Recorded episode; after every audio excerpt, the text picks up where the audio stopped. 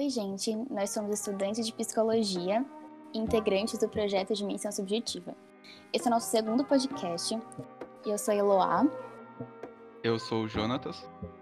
Sou o Daniel. E dessa vez estamos com um convidado, o Neto. Ele é professor de biologia e ele vai falar um pouco sobre vida com a gente. E aí, gente, beleza? É muito prazer para quem não me conhece. Meu nome é Neto Gazonato, sou professor de biologia. Dou aula aqui em Laranjal, Tietê, Serquilho e região. Estou aqui para conversar com vocês hoje, tirar algumas dúvidas sobre a vida e essa interação, né? Essa interface entre a biologia e, né, claro, a psicologia, que é o foco do podcast. Exatamente. E aí, Neto, para começar, é... você quer explicar um pouco como é o surgimento da vida, assim? Não da, da do lá do começo, mas assim, tipo, do, da evolução da vida como espécime, assim. É, assim, é, na verdade, é, o, primeiro, o primeiro ponto que a gente tem que ter muito muito certo na nossa cabeça é se a gente tem como definir o que é essa vida, né, Daniel? Aham, uhum, sim. Porque, é, assim, por exemplo, isso aí pode parecer uma coisa óbvia pra gente, né? Tipo assim, ah, o que é um ser vivo e o que não é, né? Por que, que um cachorro é um ser vivo e por que, que uma pedra, por exemplo, não é um ser vivo? Mas ela não é uma coisa tão óbvia quando você para pra pensar, entendeu? Um pouco sobre o assunto. A gente estava conversando um pouco antes de você entrar, a gente estava uhum. falando sobre, sobre essa questão mesmo porque a vida, antes de ter a, a, consciência, ela tinha um outro aspecto, né? Porque, tipo, a gente consegue definir o que é vida, assim, dessa, com essa facilidade por conta da nossa consciência, do nosso raciocínio. Mas antes, assim, eu acho que não teria essa facilidade. Então, possivelmente, existem dois aspectos de vida, né? É, exatamente. E essa própria consciência que você está falando, e eu acho que essa é uma, é uma interface muito legal que a gente tem entre a biologia e a psicologia, né? Porque ambas são ciências que tentam estudar, né, ou entender esse comportamento humano de alguma maneira, é mesmo essa consciência, né, Daniel, é, ela é produto de uma seleção natural também, né? Essa consciência não é algo assim. Isso aí pode parecer pra gente que a gente tá chovendo no molhado hoje em dia, né? Falar que a consciência não é, é parte é, do ser humano, assim, desde o começo, mas até um, uns dois, três séculos atrás, a gente colocava o ser humano como um centro, né, aqui da vida uhum. na Terra e que ele tinha essa, essa fórmula mágica, esse ingrediente mágico que é a consciência. E a gente sabe hoje em dia, né, pelos da biologia, que a consciência também é um produto dessa seleção natural, né? Ela não surgiu junto com é, esses primeiros seres humanos mais modernos, mas ela é um produto de, dessas, dessa seleção pelo meio ambiente, né? Então, assim, o que a gente tem, né, pessoal, assim, em relação à vida hoje em dia, a gente tem algumas características universais para falar o que é um ser vivo, tá? Então são cinco características principais. Eu poderia agora perguntar para o Daniel quais são essas cinco características, Daniel, porque eu dei essa, ah, eu dei essa aula para ele faz um ano mais ou menos. Mas eu acho que melhor não, né, Daniel? Não, não, deixa eu Então eu tenho cinco características que são essas características que a gente diz que teoricamente todo ser vivo tem que ter, né? Então todo ser vivo ele tem célula e todo ser vivo tem metabolismo, né? Como ele tem célula, ele também tem metabolismo. É, todo ser vivo tem material genético, por exemplo. Então, todo ser vivo tem ou DNA ou RNA como material para guardar as informações. É, e como ele tem, todo ser vivo tem material genético, todo ser vivo evolui. Porque se você tem material genético, com o passar do tempo, esse rearranjo do material genético é a evolução em si, né? E todo ser vivo reproduz. Então são essas cinco características principais que a gente tem, né? Hoje em dia. Só que, é, obviamente que, assim, são cinco características universais, entre aspas, né, para os organismos da Terra, mas a gente já tem exceção. Se você pega, por exemplo, o vírus, né, mesmo, por exemplo, o coronavírus, que está tão em alta, né, infelizmente, nesses últimos meses, você está pensando num organismo, entre aspas, porque ninguém sabe classificar se ele é um ser vivo ou não, que não tem célula, né? Então, não é tão fácil classificar se você está falando de um ser vivo ou se não está. É complexo pensar esse fato do vírus, né? Porque a gente pode estar tá lidando com uma ameaça que nem sequer é viva é, né? É engraçado. Sim. Sim, ela tem algumas propriedades da vida, né, Eloá? Como, por exemplo, é, ele tem material genético e ele evolui e consegue se reproduzir dentro de outras células, né? Que aí a nossa é o problema nosso, porque essas outras células nos quais ele se reproduz somos nós, no caso do coronavírus, né? mas ele não é um ser vivo no sentido de ter células. Tanto que, se vocês estão com gripe, vocês não tomam antibiótico. Porque antibiótico você toma contra é, é, seres que têm células, né? Como, por exemplo, bactérias. Como um vírus não tem célula, ele não tem metabolismo, então não adianta utilizar antibióticos para isso. Então é uma ameaça muito complicada que a gente está vivendo e que a gente não entende direito uh, todo o funcionamento especificamente desse novo coronavírus, né? É interessante pensar nisso, que a gente como uma raça que basicamente estamos no topo, né, entre aspas, da cadeia alimentar, sendo ameaçado por algo que não tem vida, né? E literalmente interessante. É, então. É que assim, também essa ideia, por exemplo, de topo é uma ideia que a, a, gente tinha, né, vamos dizer, algumas décadas atrás, muito claro na nossa cabeça, uhum. e depois a gente acabou vindo água abaixo, né, porque é, a gente começou a se entender como parte desse processo, né, uhum. e uma parte muito frágil, né, por, por sinal, se, se, essas, se essas mortes que a gente tem hoje em dia pelo coronavírus mostram alguma coisa que a gente ainda não tá, que a gente é, é uma parte desse processo e a gente tem que tomar muito cuidado com isso, né. Uhum. E na parte da, da tipo, desse processo aí de, de evolução que a gente tá falando no começo, é... você acha que, tipo, será que eu quero expandir um pouco mais a conversa para umas outras espécies, não só a nossa? Você uhum. acha que a consciência ela traz para nós uma vantagem? Tipo, isso é óbvio por conta do raciocínio, mas uhum. você acha que é só por esse fator que a gente consegue ser, tá, tipo, integrado assim? Tipo assim, sem a consciência, a gente conseguiria é, ter as mesmas coisas que temos no momento, assim? Tipo, é. será que a gente seria ameaçado igual estamos sendo ameaçados pelo corona? Será que conseguiríamos ter os problemas que temos atuais? É, assim, é, essa consciência que você está falando, ela também é bem difícil da gente é, conseguir pontuar o que, que é, né? Por exemplo, se eu perguntar para você, né, ou para qualquer um de vocês aqui, uh, o que, hum. que é essa consciência? Vocês, intuitivamente, vocês sabem o que é consciência, tá? Quando você tá ali com seus pensamentos, né? Quando você tá ali com aquela representação de mundo lá na sua cabeça, você sabe que aquilo é sua consciência. Mas se eu pegar e perguntar pontualmente, individualmente, para cada um de vocês, né, o que, que é consciência, não é um conceito fácil não é um conceito muito fácil de, de, explicar. E eu tô falando com estudantes, alguns aqui de psicologia, né? E vocês uhum. sabem que eu tenho várias correntes de pensamento nesse sentido que tentam explicar o que, que é a consciência, mas ela não é fácil, né? A gente não consegue é, falar assim, pra, por exemplo, ah, Daniel, é, explique em uma, duas frases o que, que é essa consciência. Parece óbvio, mas não dá, né? É, algo mais é muito é subjetivo, né? Uhum. É Sim, é. Ela é muito. E na verdade a consciência é o produto também dessa seleção natural, né? Então, assim, ó, a consciência, falando de maneira geral, né, que, que, o, que o Daniel estava falando em relação a essas questões de. Ah, os benefícios que a gente conseguiu a partir dela, né? É essa coisa que eu não vou tentar definir porque eu não vou conseguir, assim como ninguém vai conseguir. É essa coisa que faz com que a gente consiga notar o que está ao nosso redor, então, se vocês olham ao redor, vocês conseguem perceber o mundo ao redor de vocês graças a essa consciência. E você consegue pensar se você está triste, se você está feliz, o porquê você está triste, o porquê você está feliz e quando isso aconteceu, ou quando isso vai acontecer, porque você tem essa consciência. Mas é, ela não é fácil de determinar, né? É, tipo, nesse aspecto que você estava falando, a perspectiva que a gente tem sobre vida é baseada na nossa própria consciência. É, exatamente. Tudo que a gente consegue pensar do que a gente foi, do que a gente é, ela passa por esse processo uhum. que foi é, aprimorado com o passar do tempo, né? E assim, não é a gente que não está conseguindo definir o que é ciência. É, vários filósofos tentaram definir uhum. o que é uhum. ciência, vários cientistas tentaram definir, e tem algumas linhas de pensamento sobre o que é consciência e sobre o que não é consciência. Mas nenhuma teve sucesso em definir, né? Ah, consciência é isso daqui, né? Consciência são os impulsos nervosos dos neurônios conversando, ou consciência é alguma coisa mais ou alguma coisa menos do que isso, né?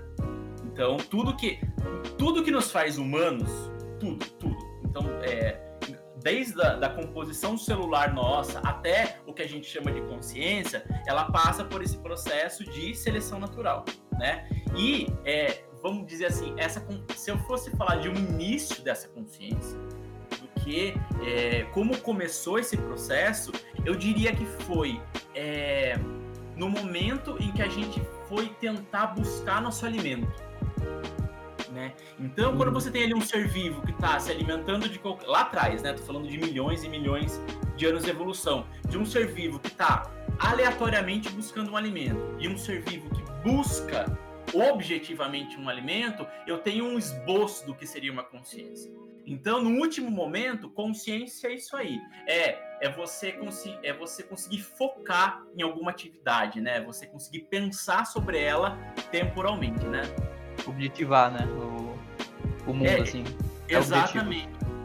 Porque se você para para pensar, é, o que, que nós somos, né? Assim, o que, que é um ser vivo, né? A gente é parte desse universo que a gente consegue sus- se sustentar por conta própria e a gente consegue fazer mais cópias da gente, tá? Isso aí é a definição geralzona do ser vivo. A gente é parte do universo estável e que a gente consegue fazer cópias da gente mesmo de alguma maneira, né? A gente sabe que através do processo reprodutivo. Para eu conseguir eh, sobreviver e passar meus genes para frente, eu tenho que ter energia. Para ter energia, eu tenho que ter recurso. Então, o primeiro passo para essa consciência que a gente chama, né, hoje em dia de consciência, foi a noção de que a gente precisa eh, se direcionar rumo ao recurso, né? É você falar assim, olha, eu preciso daquele alimento. Então, é você conseguir criar na sua cabeça uma imagem mental de como que eu vou conseguir aquele alimento, onde aquele alimento está, quando aquele alimento está, né? Então, é, isso aí a gente evoluiu no sentido de a gente pensava em alimento, agora a gente pensa em é, teorias quânticas, tá? Mas mesmo assim, é, é, embora seja mais complexo, a base é a mesma, né? É a gente tentando buscar alguma coisa. Né? Olha, mas tinha. é, quando a gente conversa mais. Quando a gente fala sobre consciência, não dá pra. É difícil pensar nesse. que elas vêm dessa mesma base de origem. né? Tipo, qualquer coisa que a gente faz tem o mesmo precedente do que a gente fazia há milhões de anos atrás, que é literalmente objetificar o. ah, então, chegando uma parte de uma conclusão, a vida é só. A vida nossa atual, a partir da consciência, ela é só uma objetificação. Só a gente encontrando um objetivo para fazer as coisas. Porque assim a gente consegue ver tudo na forma temporal, né? A gente tem essa. Tanto que a nossa linguagem, nossa, nossa escrita, toda a nossa, nossa forma de comunicação depende disso, dessa nossa visão temporal. É, exatamente. Se- for para colocar, por exemplo, vamos colocar de uma maneira mais simplista, tá bom? Só para Tá. ficar bem claro. É, imagina que lá eu tô no meu processo evolutivo, tá? Não tô falando nem de primata ainda, né? Tô falando do ponto anterior a esse. Nesse meu processo evolutivo, eu percebi, tá? E esse perceber também é uma coisa que a gente pode falar depois, mas eu percebi que eu preciso, que eu quero me alimentar e para isso eu preciso seguir um rastro, tá? Então eu preciso daquele alimento. A questão é, eu sou muito mais eficiente na minha busca por alimento se eu lembro desse alimento. Se eu lembro como esse alimento parece, se eu lembro onde que ele tá, se eu lembro em que época, em que temporada, né, em que ocasião ele aparece. Então você cria essa perspectiva de memória, tá? Essa questão de memória e consciência, né, embora sejam conceitos distintos, eles estão entrelaçados, né? Então Uhum. você é, você se lembra onde que aquele alimento tá e você vai em busca daquele alimento.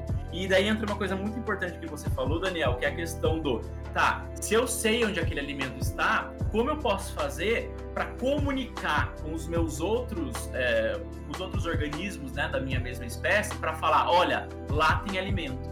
Então aí que surge essa questão da comunicação, né, da gente conseguir é, colocar em palavras onde o alimento está ou colocar em palavras é, qual que é a origem do universo, entende? Então assim, é, é tudo uma questão de você. Claro que eu tô falando de uma complexidade maior e menor, mas essa questão da comunicação para eu conseguir é, extrapolar o que está passando lá na minha cabeça para outras pessoas que não tiveram o mesmo pensamento, entendeu?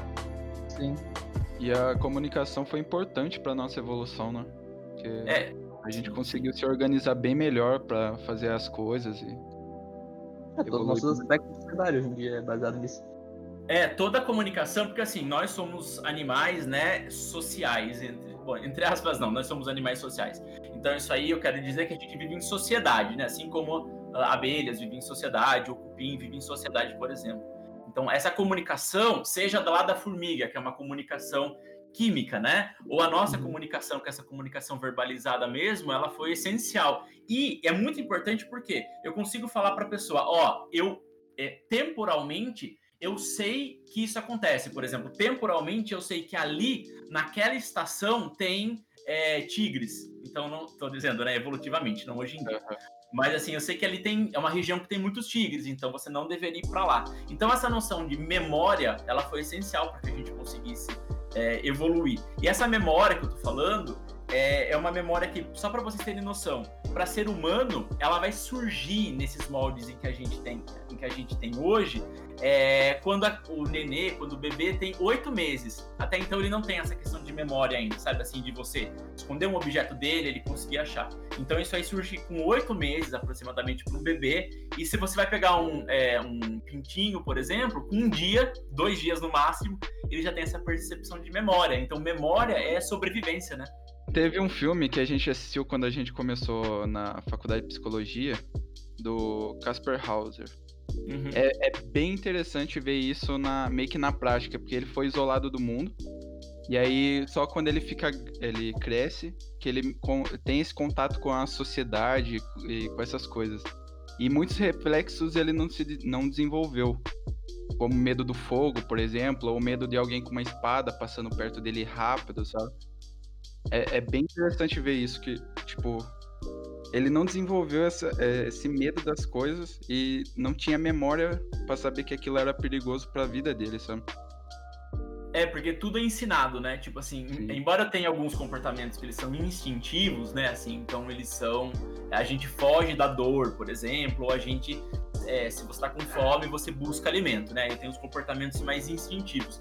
Mas esses comportamentos um pouco mais elaborados, né? Eles são tipicamente ensinados, eles são é, basicamente ensinados, né? Por uma sociedade que se lembra de como faz, e passa o conhecimento, né? A gente chama isso aí de escola. Se a escola está no formato ideal hoje em dia ou não é outra questão, né? é, aí é, é uma discussão mais profunda. Né?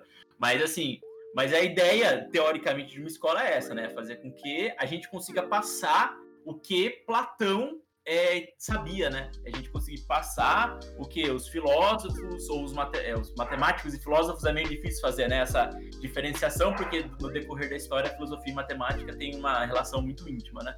Mas assim, o que os cientistas no decorrer da história aprenderam. Então, você não teria, vocês, nem eu, a gente não teria condição de entender todos os teoremas da matemática, todos os ciclos da biologia, todas as é, formulações da química em uma vida por conta. A gente não teria como descobrir tudo isso. Né? Então a gente tem a escola para cumprir esse papel de maneira eficiente ou não eficiente. Né?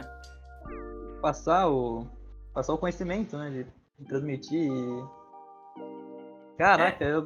quando você pensa isso de uma forma mais filosófica, basicamente a gente estamos é, conectados com o começo de nossa do começo de nossa própria consciência e como se fosse uma como se fosse uma própria internet, né? Tipo, Sim, só, na, é só, só, usando algo que se originou dela, que é a nossa comunicação, nossa comunicação de verbalizada, uhum. originado basicamente na nossa consciência. Então é um fruto da nossa da nossa maneira de conseguir passar e se conectar com pessoas de outro tempo, basicamente, como se a gente transcendesse o tempo usando a própria com a própria consciência. É, é perfeito, é isso aí mesmo. É uma consciência coletiva, né? Assim, a gente é, é. é como se é, é, o conhecimento como um bem da humanidade, né? Tipo assim, como uhum. que era para ser teoricamente, né? Que era para ser acessível para todo mundo, né? Então, é, a gente é, e eu, eu, eu não sei, eu acho que a gente tem uma obrigação, eu me sinto nesse papel em especial, né? Porque é, nesse papel de professor, a gente tem essa obrigação, eu não sei se é uma obrigação moral, é uma obrigação, não sei por onde que passa aí, mas é de você conseguir passar o conhecimento que é necessário para que a pessoa, a partir desse conhecimento, consiga evoluir as ideias dela, sabe? Então eu tô falando mais do que numa questão de é, ciclo de Krebs ou, ciclo, ou cadeia respiratória, né, lá, na, lá da, da, bioquímica, né? Eu tô falando de é. conhecimento no sentido de é, é, numa questão quase que ética e moral, sabe? Assim, você conseguir passar os parâmetros para que é, o ser humano avance, né? Para que a gente não. Eu tô filosofando um pouco demais, né? Mas... é bom, é bom. Mas é, basicamente é, qualquer assunto aqui vai virar filosofia, porque vai, pra, vai partir para parte de mente, de vida. Até o nosso próprio tema é, o tema vida, mesmo que ele é bem científico, né? Ele é bem, tipo, você falou lá os cinco, as cinco coisas que, os cinco aspectos que originam, que definem uma vida. Mesmo com tudo isso, ele é bem mais filosófico do que científico, quando, na minha opinião, quando se fala sobre vida. Não, Porque tem toda razão. É. Ele é muito mais, ele é muito individual. Tipo, o conceito de vida para mim pode ser que não seja igual ao do Jonatas ou do Eloá, ou até mesmo o seu, né? Mesmo que a gente tenha a base da ciência para falar o que é ou o que não é. É mesmo porque a ciência ela está evoluindo de uma maneira diferente, né? A gente, é. Hoje a gente tem esses campos da ciência, da física quântica, por exemplo, que a gente está começando a indagar algumas coisas que a gente acreditava como certo na ciência, né? Que mesmo assim, agora eu vou fazer um contraponto ao que eu mesmo falei lá no começo, tá? Que eu tenho aquelas cinco características gerais da vida, todo mundo que é assim é um ser vivo e beleza. Mas ela não é fácil de pontuar como parece, assim, com esses cinco parâmetros. Por exemplo, tá? É uma pergunta parece boba, mas é, enfim, pra gente pensar. Você, tá? Cada um de vocês aqui, cada um que tá escutando, né, o podcast, é você é o seu corpo, né? tem um limiar, tem um momento a partir do qual isso não é mais verdade. Então, quanto que eu posso tirar do meu corpo, tá? Até eu não ser mais eu. Por exemplo, vamos usar Daniel aqui de como uma cobaia. Se eu pegar ali Daniel e tirar um dedo dele, tá? Eu cortei um dedo dele fora, beleza. Ele continua sendo Daniel? Ok, ele continua sendo Daniel. É, beleza. Se eu cortar a mão dele, se eu cortar o braço, se eu, se eu cortar a perna, enfim, existe um momento a partir do qual é, essa, a, você não é mais você. Tem um tanto que eu tiro, então, ou a partir do momento em que eu tiro, por exemplo, eu, eu tirei, eu cortei a sua perna. A sua perna continua sendo você e você continua sendo você. Entendem essa. Aham. Uhum. Uhum. Mas esse não, não existe um paradoxo, se não me engano, acho que é o paradoxo do navio do Teseu, não é? Que, é, que fala sobre isso, que tipo, tem um barco e é, você tem um barco original e tem um barco com, que é montado com as peças desse barco e se ele continua sendo o mesmo. Exatamente, exatamente, é isso aí mesmo. Tipo, é, eu falo, tipo, até que ponto, né, você substituir partes de você e você ainda continua sendo você. Porque você pode ser literalmente sua parte consciente quanto sua parte física, né? Exatamente, porque as células que te compõem, é. elas não têm consciência. Uhum elas são, tipo, a sua unidade, né? A unidade, a sua não, né? A unidade de todo ser vivo, de acordo com essas características, se eu não considerar o vírus, ele é a unidade é a célula, né? E a célula, embora seja uma, vamos chamar de máquina, né? É uma máquina viva, é, ela não tem consciência. E ela te forma como que, a partir de um monte de. Eu tô falando ali de né, bilhões e bilhões, né? É, de, de células que não têm consciência, eu vou formar um ser com consciência. Né? Tem um conceito eu não sei se é um conceito biológico, eu não sei de qual área faz parte desse conceito, mas ele é muito interessante, se chama emergência, né? Então, tipo, a unidade tem um tipo de propriedade que o conjunto tem um novo tipo. Então, por exemplo, o conjunto de células não conscientes, de alguma maneira, formou essas um, dois, três, quatro, cinco pessoas que estão nesse podcast conseguindo pensar, né? Então, uhum. como que isso acontece, né? E se, por exemplo, ó, tirei algumas células de alguém aqui, por exemplo, Deloa, tá? Eu tirei algumas células dela, umas células, sei lá, do pulmão, algumas células que não vão fazer falta nenhuma para ela, tá? Ou da pele mesmo, e eu coloquei no meio de nutrição, no meio nutritivo. Essas células vão continuar vivas, beleza? Elas vão continuar conseguindo crescer. Elas ainda existem fora do seu corpo. As células do seu corpo, elas existem sem o que você acredita ser você mas você não existe sem essas células do seu corpo, né? Então, é essa questão, quem que é, o que é você, né? E eu tô fugindo dessa, eu não tô falando religiosamente, não tô falando nada disso, tá? Tô falando puramente cientificamente. É, então tem uma linha, né, em que o punhado de células deixa de ser você. Por exemplo, ó, vamos imaginar que eu peguei e doei o meu pulmão para para alguém, tá? Eu peguei e doei meu pulmão, sei lá para alguma pessoa. É, esse, é, esse punhado de células que está dentro do corpo lá da. está dentro do corpo de uma pessoa, continua sendo eu. Então, é, isso significa que uma parte de você ainda está viva ali dentro de uma pessoa, ou agora aquele punhado, aquele pulmão faz parte da outra pessoa mesmo, né? Então. A clonagem, a linha da clonagem cai sobre isso, né? O que, que é? A linha da clonagem, assim. Exatamente, é. É você. Se você conseguir clonar, por exemplo, se eu me clonar, né? Eu peguei ali, fiz um clone meu e tá lá. É, a consciência vai ser diferente, certo? Porque eu vou ter ali uhum. uma criação diferente, eu vou ter um ambiente diferente. Mas aquele sou eu, ou quem define quem sou eu é a consciência de quem sou eu, né? Uhum. É, exa é exatamente isso que a gente estava falando um pouco antes. Que... Acho que pensando dessa forma total, o que define a gente, se você parar pra é. pensar, é. acaba sendo nossa consciência, né? Porque... Sim, é. Eu acho que é até a nossa memória, né? Porque quando a gente é. perde nossa memória, a gente já não sabe mais quem somos nós. Sim, é. Uma pessoa é, a memória tá engraçada ali com a consciência. Aham. Uhum. É, então, tipo, nós somos. É, segundo essa fala, e sim, eu concordo com vocês, é, nós somos, colocando ali biologicamente, fisicamente, nós somos essas sinapses, né, entre os nossos neurônios que fazem ligações entre memórias diferentes, né, colocando de maneira super simplista, tá bom? Mas... Então, podemos aqui definir que a psicologia é o ramo mais importante, né? Mas ela depende muito da biologia para conseguir chegar nessa, nesses estudos anatômicos, né? Quando a gente fala assim, uhum. por exemplo, ah, essa sinapse que ocorre entre as. Porque mesmo essa questão da memória, ela é muito ainda.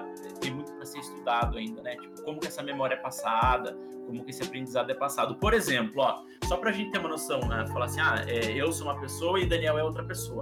Imagina que. Não vou ficar, não vou falar de mim, vou falar o Daniel e a Eloá, por exemplo. Agora eu peguei e coloquei o Daniel em uma máquina coloquei a Eloá em outra máquina. E eu coloquei dois tubos ligando essas duas máquinas, tá bom? Então tá a Eloá, tá o Daniel e tem dois tubos conectando essas máquinas. É, a cada segundo eu mando uma célula da Eloá pro Daniel e eu mando uma célula do Daniel para Eloá. Existe um momento a partir de que ponto a Eloá se torna o Daniel e Daniel se torna Eloá existe esse momento em que, ah, agora que trocou a aparência física, um já é o outro. Ou não. Tenho que chegar nessa questão que a gente falou de é, questão de neuro, é, questão neurológica mesmo. A hora que trocou a sua rede neural, você se torna outra pessoa, né? Existe esse momento? Eu acho que não. Nossa. Porque é complicado você definir o que, que é cada um. Uhum. Para passar uma célula para outra, por exemplo. Porque a aparência física pode ser que sim. Tipo, você observando pode ser que sim, mas não. Tipo, ele não vai tomar a mesma atitude que ela é... e vice-versa. Mas o. Tipo, mesmo se passar a rede neural, será? Então, é que, é que daí nós estamos teletransportando de vez, né? Tipo, é, aí termina tudo, né? Passa é. tudo. É, mas assim, é. é. o que, assim, eu tô dizendo, por exemplo, a, a medida que eu vou. É, um se torna o outro só a hora que eu acabei de. Então vamos colocar de uma maneira diferente. Vamos imaginar que eu comecei esse teletransporte, que eu comecei pela rede neural. A partir do momento que eu completei hum. essa passagem da rede neural, agora um é o outro em corpos diferentes. É, Daniel continua sendo Daniel mesmo no corpo de Eloá, e Eloá continua sendo Eloá mesmo no corpo de Daniel. Eu acho ah, eu acho que não. Hein? Aí eu não sei, aí eu já acho que talvez. Eu não Eu acho mais complicado porque grande parte da minha consciência é em base do meu corpo, é em base uhum. né, de quem eu estou na minha parte física, eu acho. Assim. Das suas experiências, né? Não, sim, mas tipo, também, tipo... minha experiência também seria passada no pro corpo dela, só que será sim. que eu continuaria a mesma com, com as mesmas ideias? Porque basicamente é uma estrutura física diferente, né? Então, caraca. E não precisa assim, a gente tá falando, fazendo esse experimento teórico, por enquanto teórico, né? Você sabe que a gente tá andando a passos largos. É. Uhum. Daqui a pouco a gente já vai estar tá numa realidade daqui a pouco mesmo, né? É, mas só para é, você, pra gente trazer isso para um momento prático, tá? É, eu vou um dado aqui para vocês, tá? É, a cada sete anos, aproximadamente, depende do tecido, tá? Se eu estiver falando de tecido epitelial, menos, se eu estiver falando de tecido muscular um pouco mais, é, tecido conjuntivo de acordo com o tecido, né? Se for tecido ósseo mais, enfim. Quero dizer é, é, a cada sete anos eu tenho, eu troco virtualmente, né? Praticamente todas as células do meu corpo. Então, há sete anos, as células que compõem o seu corpo não existem mais todas as células do seu corpo foram completamente renovadas, tá? Elas não existem mais, com exceção de algumas células, tá? Que acho que vocês imaginam quais sejam, porque eu tô falando desse sistema neural aí que ele é mais permanente, né? Não dá para ficar trocando, inclusive se a pessoa uhum. tem algum problema, derrame, por exemplo, é mais difícil essa, é, essa, esse retorno, né? essa recomposição do sistema neural. Então, a, a pergunta que eu faço para vocês é a seguinte: é, depois de sete anos, sendo que você trocou todas as células do seu corpo, praticamente todas as células do seu corpo, você se torna uma pessoa diferente. Se você para para pensar fisicamente, você não é a mesma pessoa. Sim. Né? Se você para para pensar assim, ó, por exemplo, eu né? Se eu tô pensando, há, há sete anos, é, a pessoa que eu era há sete anos não é a mesma pessoa fisicamente que eu sou agora. Eu sou completamente uma pessoa nova. Talvez a única coisa que seja mantida seja essa questão da rede neural, né? Assim, não tô falando do sistema neurológico inteiro, porque algumas, algumas partes dele são trocadas, tá? Mas os neurônios em si, com suas ligações, eles permanecem. Então, se eu acredito que eu sou a mesma pessoa, eu sou muito crente nessa questão da, do sistema neural, do, do, da rede neural como minha identidade. Se eu acho que fisicamente eu tenho essa definição muito forte, eu sou uma pessoa completamente nova. Faz, é, faz sentido, faz sentido. é, então, Caramba. é literalmente. Assim, a gente. Em 7, 7 anos, a gente tem várias, então a gente tem várias mudanças na vida inteira. Então, se pensar fisicamente, somos pessoas diferentes a cada várias vezes. E, e se mantemos ainda quem somos e nossas personalidades é por conta da consciência. Então, literalmente, o que nós somos é a consciência, né? Exatamente, é. Então, a, a partir dessa perspectiva que o que nós somos é a consciência, é, e a gente sabe que a nossa consciência. Vamos pensar, tá? Biologicamente, essa consciência morre junto com a gente. Se uhum. a gente estiver falando do sistema neural como sendo, né, basicamente, é, primordialmente essa nossa consciência. Tem sentido que, na verdade, a passagem de genes. Tá, agora eu vou, falar, vou trazer aqui outra coisa. Essa passagem de genes para gerar descendência nada mais seja do que a criação de criação, né? Tipo, essa perpetuação de organismos parecidos comigo em relação à espécie, para que eu possa passar esse ensinamento, para que eu possa passar essa consciência para frente, né? Então talvez seja esse o grande objetivo da vida, você conseguir é, reproduzir para conseguir não pelo gene em si que está passando para frente, mas hum, para que eu consiga passar o que eu aprendi, né? Uhum. E passando a consciência que você né, entre aspas, na sua consciência, Sim, passando é. seus instrumentos, basicamente você ainda consegue se manter vivo, né? Exatamente. Então é uma forma de tipo, uma imortalidade entre um milhão de aspas, mas... Perfeito, exatamente. Você é imortal em questão a genética, porque geneticamente a gente é, é né, imortal desde uhum. que você passe para frente da, pela reprodução. E a consciência está muito relacionada a isso, né? Já que nós temos um comportamento que está dando certo, por que não. Quer dizer, estou falando que está dando certo aqui, entre aspas, também, porque a gente não tem essa. Né, não sei, tá dando muito certo. Mas enfim, se a gente acha que tá dando certo, então vamos passar essa consciência para frente, né? Essas, o que a gente aprendeu, né? Uhum.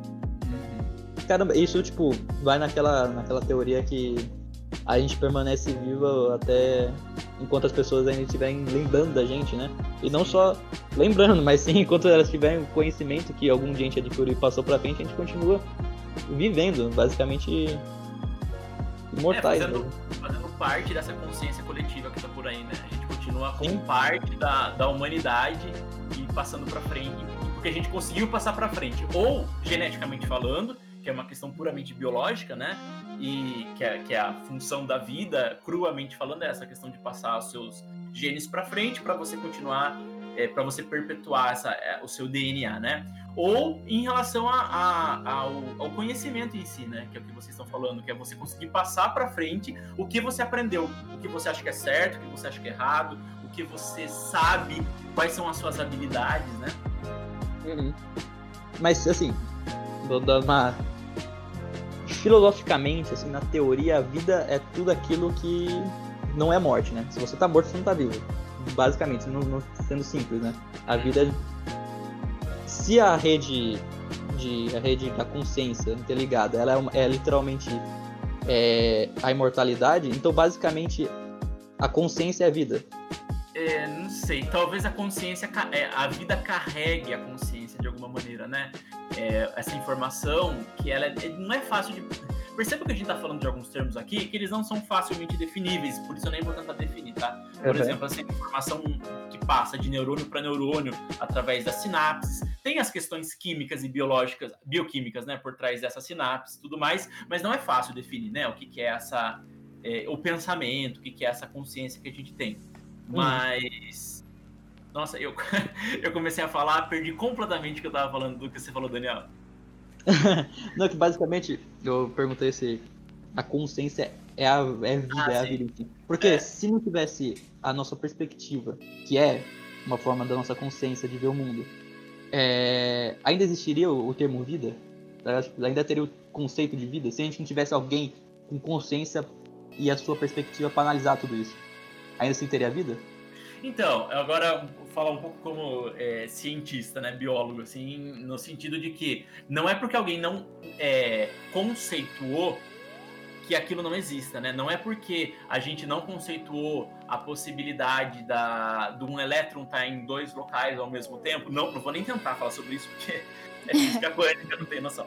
Mas assim, não é porque a gente não tinha conceituado que isso já não acontecia, né? Então é. a vida, ela, é, ela independe de você saber que ela existe.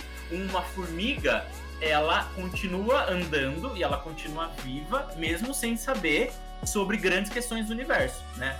Então, uhum. a grande sacada do Homo sapiens sapiens, né, que é essa, essa espécie que a gente se autoproclama hoje em dia, né, que é o homem que sabe que sabe, é a gente conseguir olhar pro espelho e falar: eu tô vivo e eu sei que eu tô vivo.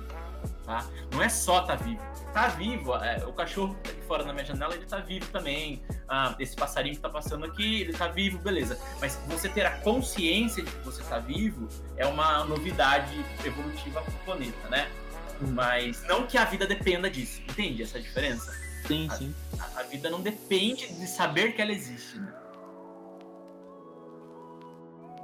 Embora ela carregue é. essa questão. Ela carrega, a, a, vida ela carrega a consciência de alguma maneira, né? Se eu encarar a consciência como alguma coisa que está acontecendo ali que eu não sei o que é direito é nos meus neurônios. Mas ela carrega isso, mas é, ela existe independente disso, né? Uhum. E acho que a partir do momento que você tem consciência de que você está vivo, que você tem essa consciência, a própria vida se torna mais complexa, né? Completamente mais complexa. E tem uma questão, não lembro onde eu vi, Eloá, que fala o seguinte: é, uma formiga nunca vai conseguir entender a complexidade de uma formiga. Tá? Uma formiga ela nunca vai entender como é. Agora tem uma. Só porque eu falei tem uma formiga passando aqui. A formiga que está passando aqui na minha frente, ela nunca vai entender, nunca, nunca, não vou falar nunca, ela não sabe agora, é, ela não entende o conceito de formiga, ela não consegue se entender. Um cachorro, ele não consegue entender o conceito de cachorro, ele não consegue se entender. É, um orangotango, ele não consegue entender o conceito de orangotango, ele não consegue visualizar o que, que é, né? Qual que é a ideia, como é que funciona o orangotango. E um ser humano também, ele não, é, embora ele tenha essa noção de que a gente existe e a gente consiga fazer as perguntas, de maneira geral a gente não consegue dar as respostas. Porque um cérebro maior que o seu consegue entender um inferior, mas ele mesmo não consegue se definir sem entender completamente. Eu consigo entender como funciona uma formiga, eu consigo entender como funciona um cachorro, eu consigo entender como funciona como é, quais são os mecanismos internos, inclusive de reações de um orangotango. Mas eu não consigo me entender enquanto ser humano. Então, se existe uma, um ser superior a mim, tá? Eu não estou falando religiosamente, eu estou falando filosoficamente. Se existe esse ser superior a mim, que consegue entender meu cérebro, ele tem um cérebro tão complexo que ele não consegue entender o próprio cérebro. E quando eu falo cérebro, eu tô querendo dizer a noção, a consciência dele mesmo, né? Então, é, a gente, eu, eu acho sinceramente que esse entendimento de como a gente funciona, como que é a nossa consciência, como é, ela é muito dificilmente alcançável, né? Porque a gente tá, a gente é tanto o experimento quanto o cientista, né? Isso é complicado. É, a gente estava falando sobre essa pauta, não essa pauta necessariamente, mas sobre vida perfeita e o que era vida perfeita. E a Eloá tinha falado que era dominar, ter uma saúde mental, tipo, o resto da vida, ter um controle da saúde mental, entende? E tipo, a gente chegou ao ponto que não daria para ter isso porque a gente não consegue ter o 100% do controle da nossa própria, nossa própria consciência. Eu acho que encaixa nisso que você estava falando, né? A gente nunca vai conseguir é, dominar 100%, porque é muito mais complexo do que a gente consegue imaginar. É muito. A gente não consegue nem imaginar o que seria 100%. Né? Uhum. É, essa, mesmo porque dominar a consciência é uma, é uma questão. É, né, é, é um termo subjetivo, né? Assim, mas vamos dizer, é, a, a, gente não consegue ter esse tipo de. É, a gente está evoluindo, certo? Acredito pelo menos que a gente está evoluindo. Mas esse para onde, para que sentido, e o que seria esse 100% de eficiência, né? Existem parâmetros, né? Por exemplo, ah, 100% de eficiência, biologicamente falando, seria conseguir o quê?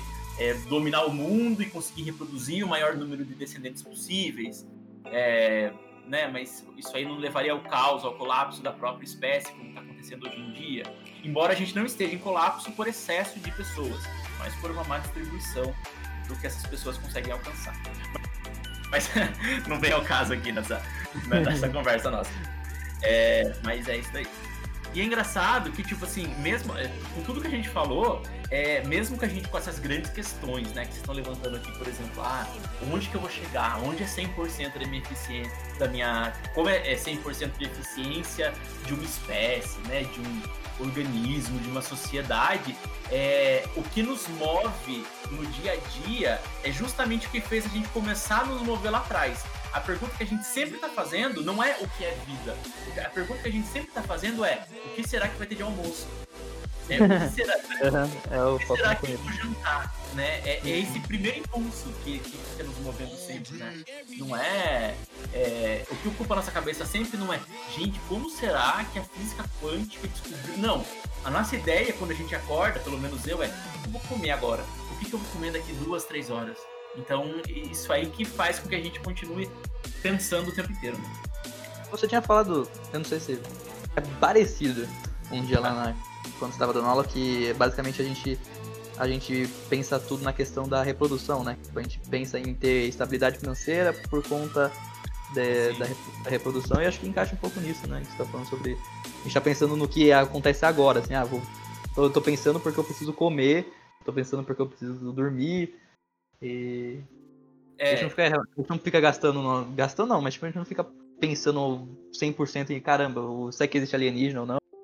Isso, exatamente. É. Primeiro eu queria pontuar aqui que eu tô surpreso que Daniel lembrou de uma aula minha. oh, aula minha, eu acho que deve ser de mais de ano, na verdade, que eu dei essa Aqui aula. Aqui eu registro que eu prestava atenção em suas tá aulas. Vendo? Ó, tá vendo só? É, tá mas é. É, mas é assim, é, é, Daniel, é uma questão que eu sempre trago para os meus alunos novos, né? Para despertar esse interesse pela, ah, pelo que é a biologia em si, né? É tipo assim. Uhum. É, e eu queria deixar claro aqui que eu tô aqui nesse papel, entre aspas, de biólogo, então eu tô defendendo essas questões relativas à vida e os mecanismos como elas funcionam, tá? Tô falando que, na verdade, não possam existir outras alternativas. Não tô falando uhum. outra, outras alternativas em relação à ciência, né? A gente tem fundamentos muito bem estipulados em relação à evolução da vida, em, em relação ao fato da Terra não ser plana. Acho importante sempre a gente comentar a todo momento, né? Mas estou aqui nesse papel de cientista, então, quando eu falo da, do objetivo da vida, estou falando com essa, com essa vestimenta de biólogo e com, essa, com isso em mente, tá bom? Então, essa preposição, essa, essa proposta né, que eu fiz, que eu faço para os alunos no primeiro dia de aula geralmente é é, por exemplo, eu dava aula pro Daniel acho que na segunda-feira. Então eu falava assim, gente, ó, vocês vão ter até a próxima segunda-feira para observar a sua vida e a vida de todos é, os comportamentos, né? Essas relações comportamentais de todos os seus amigos e seus pais e, seu, e seus familiares e tal. E eu quero que vocês me tragam semana que vem algum tipo de comportamento que você observou durante a semana que não esteja re diretamente relacionado com a vontade, com a necessidade ou com o desejo posterior de reprodução. Porque assim, se você para para pensar cruamente, quando você tá ali é, tomando banho, está mostrando pro seu parceiro potencial ou atual que, olha, como eu sou cheiroso, isso aí significa que eu tenho saúde, eu sou saudável, eu não vou passar doenças para você e nem vou passar condições para os nossos filhos. Quando você vai para uma festa e você chega naquela festa e você quer ser uma pessoa simpática, agradável e você quer dançar ou, ou, ou não dançar, se isso aí for a sua proposta de que você quer mostrar pro seu parceiro que você é uma pessoa mais séria e tal, você sempre tá querendo mostrar pro mundo o seguinte: olha só como eu sou um bom parceiro de reprodução. Então, quando você tá, vocês aqui que estão na faculdade, você está na faculdade para conseguir um emprego, para conseguir ganhar dinheiro, para conseguir mostrar para o seu parceiro, para sua parceira o seguinte: olha só, eu tenho condições de nos dar abrigo e alimentação. Então, você vai conseguir passar os seus genes para frente comigo através da reprodução. Então, eu sempre faço essa pergunta para eles: qualquer coisa nesse sentido de é, o que não é relativo à reprodução. E eu faço essa mesma pergunta para vocês, se vocês quiserem tentar alguma coisa nesse sentido. Eu acho que tudo, né? Até essa corrida para Marte, para colonizar outros planetas, é por conta disso, para a espécie não morrer. É, sim, sim. Daí, acho que é, é... caramba assim, é, é, difícil não pensar. Eu mesmo, às vezes, eu me pego pensando nisso, tipo assim, é, às vezes, se você para pra pensar nisso, você fica louco, né? Parece que todo é, comportamento, todo comportamento seu, tipo, qualquer uhum. coisa. Eu agora ir até, é, sei lá, eu ir até o mercado, por exemplo. Tudo bem que ir até o mercado hoje em dia tá mais relacionado a não sobrevivência do que a sobrevivência, né? É. Mas, vamos dizer, é que eu, eu ia até o mercado. Então, eu tô indo no mercado por quê? Para comprar alimento. Eu tô comprando alimento para conseguir sobreviver. Antes de reproduzir, eu tenho. Eu não tô falando que a gente faz isso conscientemente. Ninguém vai comprar uhum. um pacote de bolacha porque vai reproduzir semana que vem. O que eu tô falando é o seguinte. o que eu tô falando é o seguinte. O que eu, a, a minha a sobrevivência, tudo que eu faço é para sobreviver ou para mostrar pro meu parceiro ou para a sociedade, que às vezes não existe um parceiro definido, né? existe uma sociedade ali, existem seus amigos, e existem os amigos dos seus amigos, e existem aquelas pessoas da festa que você não conhece, mas que você quer mostrar. Tá vendo eu aqui? Olha como eu tô limpo, olha como eu cheiro bem, olha como eu me comporto bem, olha como eu sou inteligente, olha como eu sou descolado. Depende do grupo que você tá falando, né? Uhum. Olha como eu sou descolado, olha. Então, todas essas características é, é, como se fosse um. Imagina sempre que você tá, tá, tem na sua testa um cartaz escrito eu sou um bom parceiro reprodutivo. Então tudo que você faz tem esse, é, essa questão envolvida, né? As redes sociais é um exemplo disso, né? Perfeito. Porque ninguém posta coisa ruim no Instagram. Sim, nossa, e é um exemplo bem gritante, né? Porque sempre mostra o melhor para as pessoas verem o melhor e quererem o melhor. Sim, e isso aí gera um, um, um gap, né? Gera um, um, um, abismo, assim, que eu acho que é aí que entra muito importante essa questão da psicologia nesse, né, nessa para ajudar, né, como se fosse uma boia mesmo, porque enquanto eu tenho essa é, todas essas pessoas com essa felicidade falsa ali no Facebook, eu tenho n outras pessoas que estão olhando essa felicidade falsa, né, essa, essa tentando... vida de hum. né, essa vida de mentira, né, por exemplo, então ali falando, é, opa, eu não tenho essa vida, né, tipo, ah. isso aí gera um, um né? Não vou começar a falar sobre depressão nem nada aqui, porque vocês entendem isso melhor do que eu. Mas você fica deprimido, né? Se você começa a enxergar esse tipo de coisa. E vou falar para você, mesmo quem posta, né? Porque você postar que você tá feliz o tempo inteiro, você tá querendo provar o que para quem? Exato. Né? Só mostra que você está triste, né? Porque você tem que é. estar provando pros outros, pros outros que você está feliz, mas você não tá feliz. Exatamente. Eu quero vender minha felicidade porque eu preciso que as pessoas acreditem. Quando as pessoas estão de fato felizes, elas não precisam estar ali. Eu não estou falando que a pessoa tem que ser feliz o tempo inteiro. Inclusive, uma vez eu li uma frase muito interessante que o ser humano é o único animal que acha que ele tem que ser feliz o tempo inteiro. Os outros animais simplesmente são. Então, se a gente uhum. conseguisse perder né, essa percepção de que a gente, ah, eu preciso ser feliz. Não, quem falou que você precisa ser feliz o tempo inteiro? Se você acha que você precisa ser feliz o tempo inteiro, você percebe que você não é e isso te deixa triste. Então, existem momentos de felicidade? Existem, eles são ótimos e a gente tem que conseguir o máximo deles, realmente, porque é muito gostoso você estar num momento legal da sua vida. Mas você tem que estar ali sorridente, feliz o tempo inteiro? Não. É, esses pensamentos, esses grandes pensamentos que eu acho que fazem nossa vida ter muito sentido também, né? O que é a vida, o que é consciência, que é essa conversa que a gente tem aqui, não nos deixa necessariamente felizes, mas eles nos preenchem de alguma maneira, né? Sim, sim. Né? Inclusive em algum... universo, né? Ver tipo o quanto somos pequenos e isso Exato. dá um, né?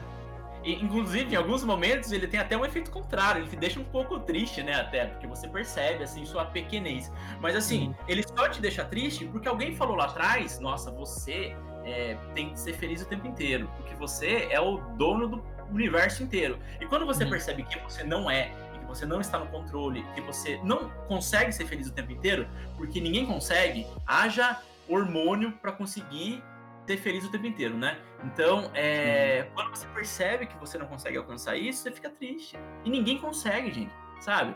É, nesse mundo que a gente vive hoje em dia, quem consegue ficar feliz o tempo inteiro? Com dinheiro, a pessoa já, já é difícil, né? Você, porque Sim. essa percepção de que a felicidade está diretamente relacionada com ganho material, ela é muito problemática também. Não vou falar que em algum, não vou ser hipócrita, falar que em alguns casos você ter recurso material não ajuda, tá? Porque eu estaria sendo bem hipócrita pensando que é, sei lá, esses milhares de pessoas que são sem teto, por exemplo, eles têm a mesma facilidade de conseguir estar é, tá ali feliz e aproveitando o momento do que uma pessoa que tem um teto sobre a cabeça, né? Não vou ser uhum. hipócrita e falar dessa maneira. Mas é, o que te deixa. A gente tem que buscar, né? Quais são esses momentos que nos deixam realizados, completos, né? Sim. E é perigoso também essa essa parte da pessoa buscar sempre a felicidade, porque quando ela não consegue achar nas coisas da vida dela, ela começa a buscar drogas.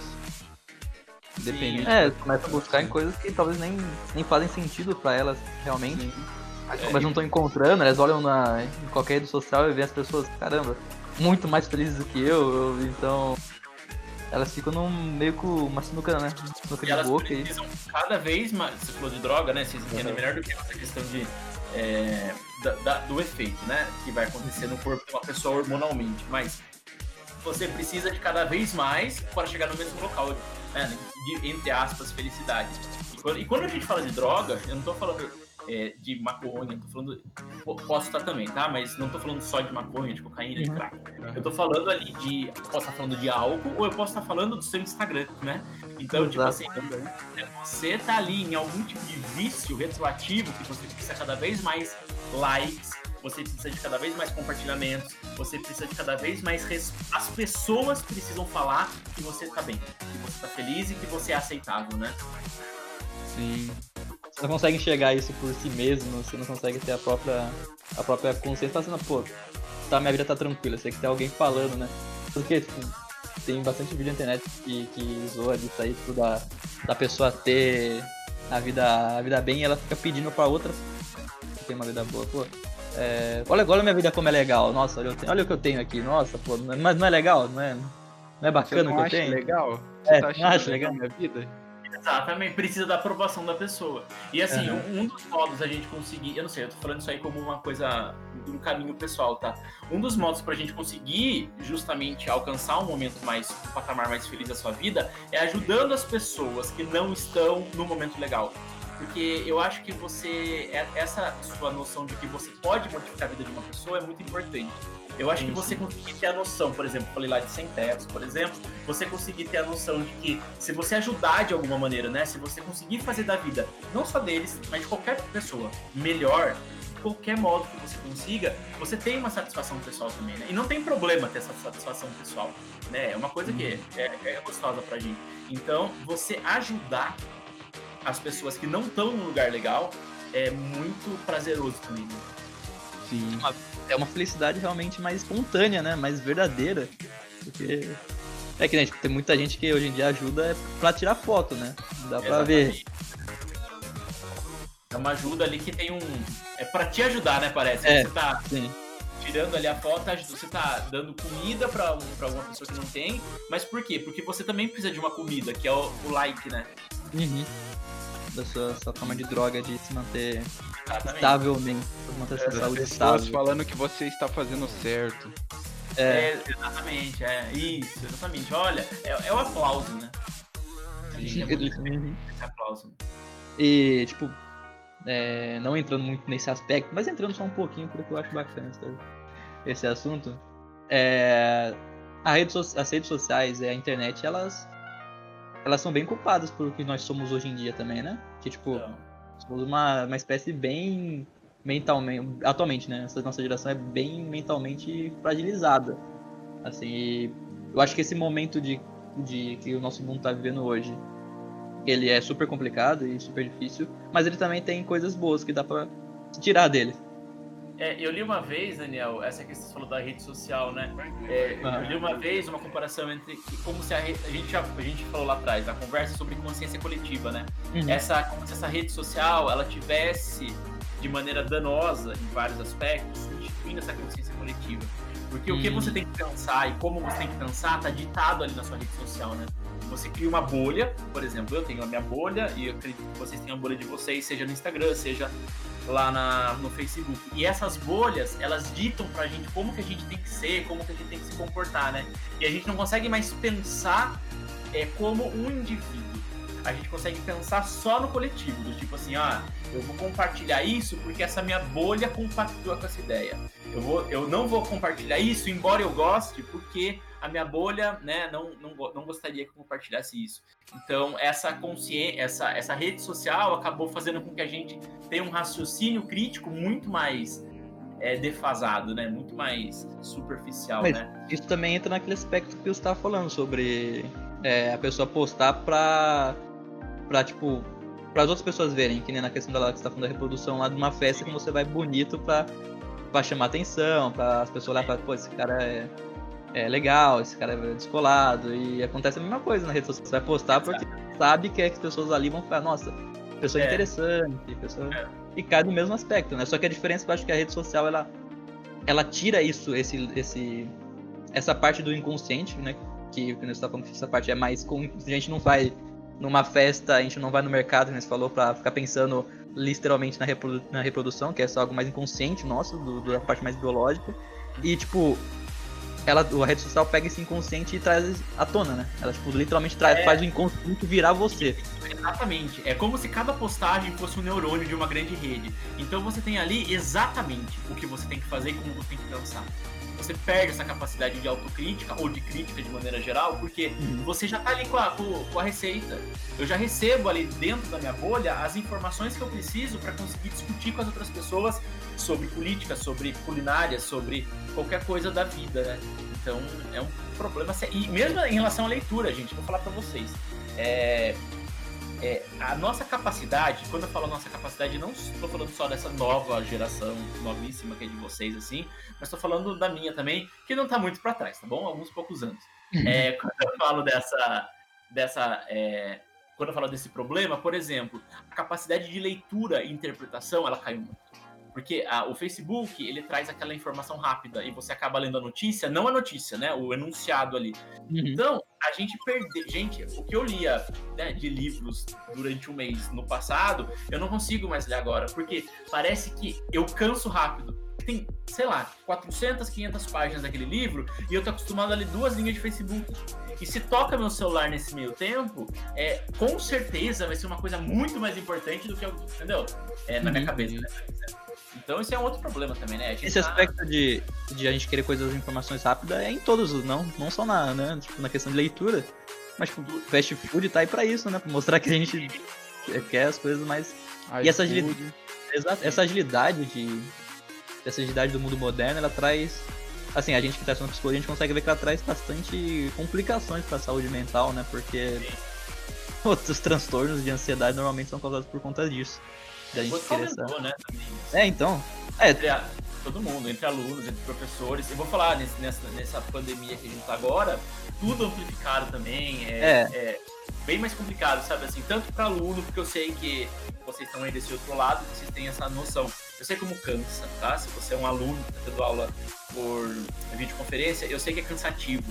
Eu não sei se eu sei explicar exatamente por que ficar na frente da tela ali é tão cansativo, mas eu sei que é cansativo. E saibam que para quem tá aqui dando aula também é super cansativo. Então, é, a gente tá, tô dizendo, nesse momento agora foi tudo amplificado, né?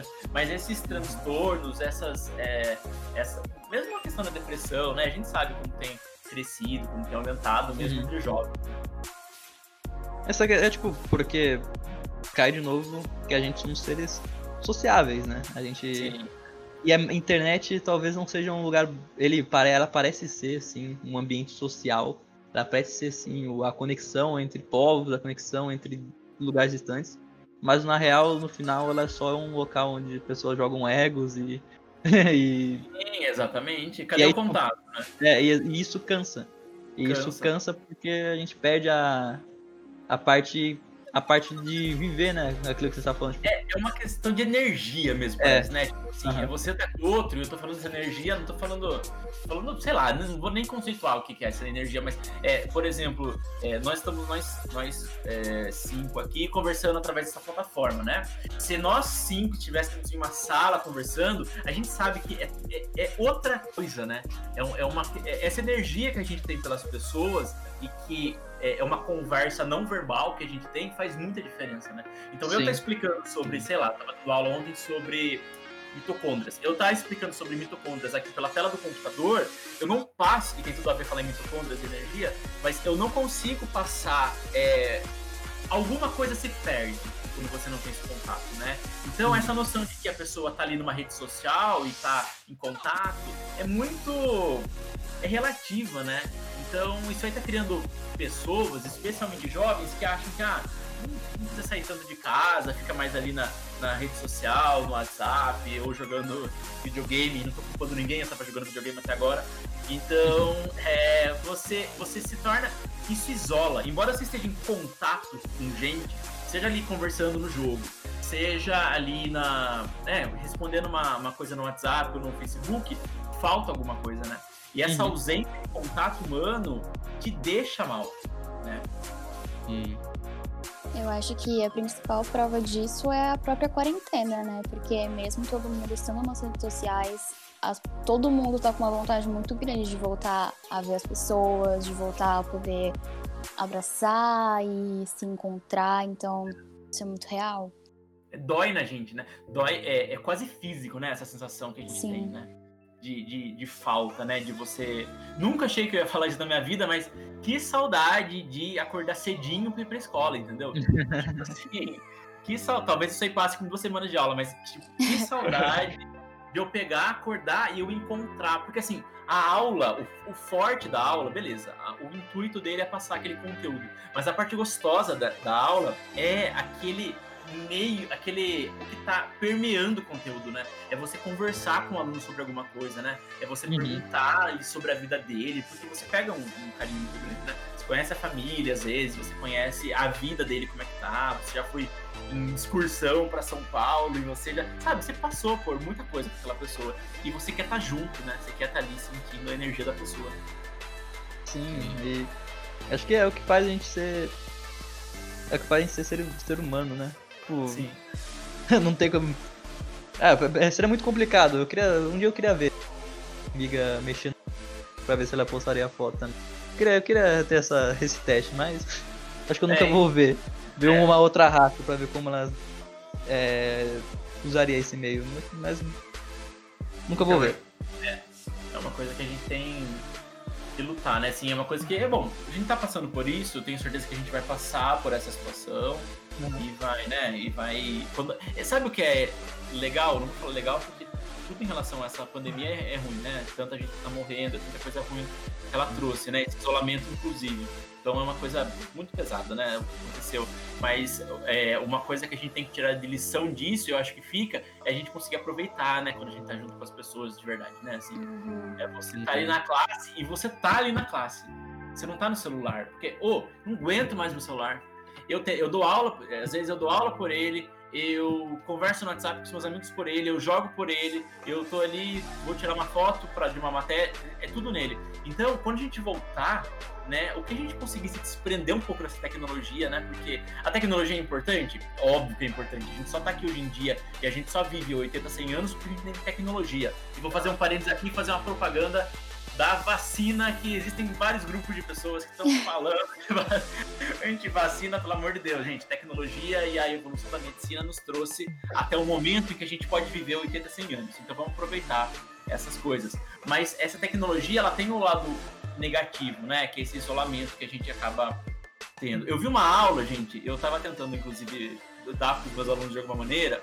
Já ouviram falar naquele é, aulas com simuladores, sabe aquele VR lá? O Sim, sim. Virtual reality, aqueles uhum. aparelhos, aquele tipo de óculos que você coloca. E eu consegui baixar, eu, eu, vi um, eu vi no YouTube alguns professores dando aula com ele. Então, tipo, parece que o professor tá junto com você, falando sobre a célula lá tal. E eu não tô tirando o mérito disso. É legal, mas nada substitui contato humano. Qualquer profissão, né? Professor e aluno, eu acho que especialmente, mas assim, qualquer profissão, qualquer coisa, esse contato é muito gostoso. Na nossa, então? Na nossa que a gente tem que. Não, é essencial. Por exemplo, é. se você vai atender, se você vai fazer um, uma consulta com uma pessoa, por exemplo, se você não está ali presente com ela, se você está ali pelo computador, você perde informação, né? Você perde. É... Você tá ali no olho no olho pela tela, mas não tá ao mesmo tempo, né? Então você perde alguma coisa. Perde bastante coisa então, do contato. Sim. Mas eu acho que em base. Acho que é isso, na real. É, a gente conseguiu falar bem sobre alguns aspectos da vida e sobre. Até a gente saiu um pouco do tema, foi até pra de rede social e, e é, quarentena. Falei pra vocês mas... me cortarem que eu. Não, mas é, é, né? a ideia é essa mesma, né? porque tipo, quando se fala sobre vida, não tem como a gente falar, não falar sobre o presente, né? Ser comparado do que a gente está vivendo agora, no atual momento, então eu ia cair sobre isso. É, é triste também ver que com anos de evolução e a, chegamos até aqui, ainda neste momento tem situações como. tem problemas com racismo ainda, né? Isso... Não é? Você fala, gente, o que, que tá acontecendo, né? É, tipo, caraca, um, eu dormi um dia, acordei no outro e tava rolando campanhas gigantes e. Nossa, é, que, é. exatamente. O mundo e tem 100% virado de ponto cabeça. Uhum. Exatamente.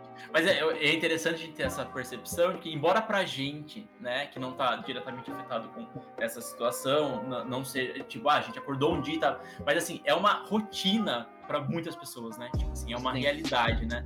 É uma pessoa que é, é você imaginar que você tá entrando ali no mesmo mercado que eu falei no começo da conversa, mas que tem alguém olhando para você de maneira suspeita para ver se você não vai roubar alguma coisa. É uhum. É você ter que lidar com esse tipo de preconceito todos os dias da sua vida, né? Desde o momento em que você toma consciência, e essa questão da consciência quando surge também é outra questão, mas a gente não vai. Mas desde quando você toma consciência lá que seus, sei lá, 6, 7, 8 anos, você percebe que por que, que as pessoas me tratam diferente, né? Então é uma é. coisa que. É empatia, né, gente? A gente conseguir trabalhar de alguma maneira essa questão de empatia.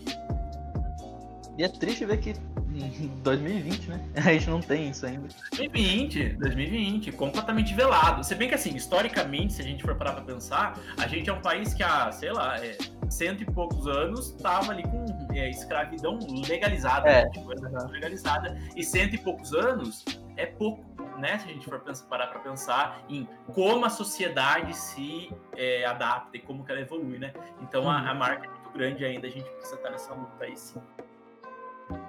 Então é isso, Neto. Obrigado aí pela participação nessa. Eu que agradeço, galera. Eu que agradeço. É... Você ajudou bastante porque a gente queria falar sobre, sobre esse aspecto da vida primeiro, para dar uma ideia de como vai ser os podcasts, o projeto e tal. A gente Aí tava pensando em quem chamar, ainda bem que você aceitou. Aí, Imagina, sempre as ordens, né? Eu que agradeço Valeu. vocês, porque é muito legal ter um lugar pra, pra gente trocar ideia, né? Com, com, tanta gente, né, que acaba atingindo. E qualquer Sim. coisa que vocês precisarem, vocês aqui, ou quem tá ouvindo, é, tô sempre à disposição para conversar, discutir, tirar dúvidas, estamos sempre por aí. E parabéns, é viu, por você, vocês por essa iniciativa, porque é, eu acho que esse tipo de informação, esse tipo de conversa tem que atingir as pessoas. E se ela não está atingindo mais, como a gente conversou, tanto por livros e tal, é legal a gente conseguir chegar nelas, né? E o podcast... É, usar o meio que está o meio que tá distanciando as pessoas como ferramenta para para trazer né? um conteúdo, né, mais informativo, um conteúdo mais mais para fazer as pessoas pensarem, né? Uhum. Porque eu acho que é o que é o que difere, né? Então, tipo, literalmente concluindo a conversa, eu acho que pensar é um pouco sobre ser, estar vivo, né? Pensar é a vida. Eu acho que esse podcast em específico vai fazer as pessoas pensarem bastante, porque eu pensei bastante durante o Refleti bastante.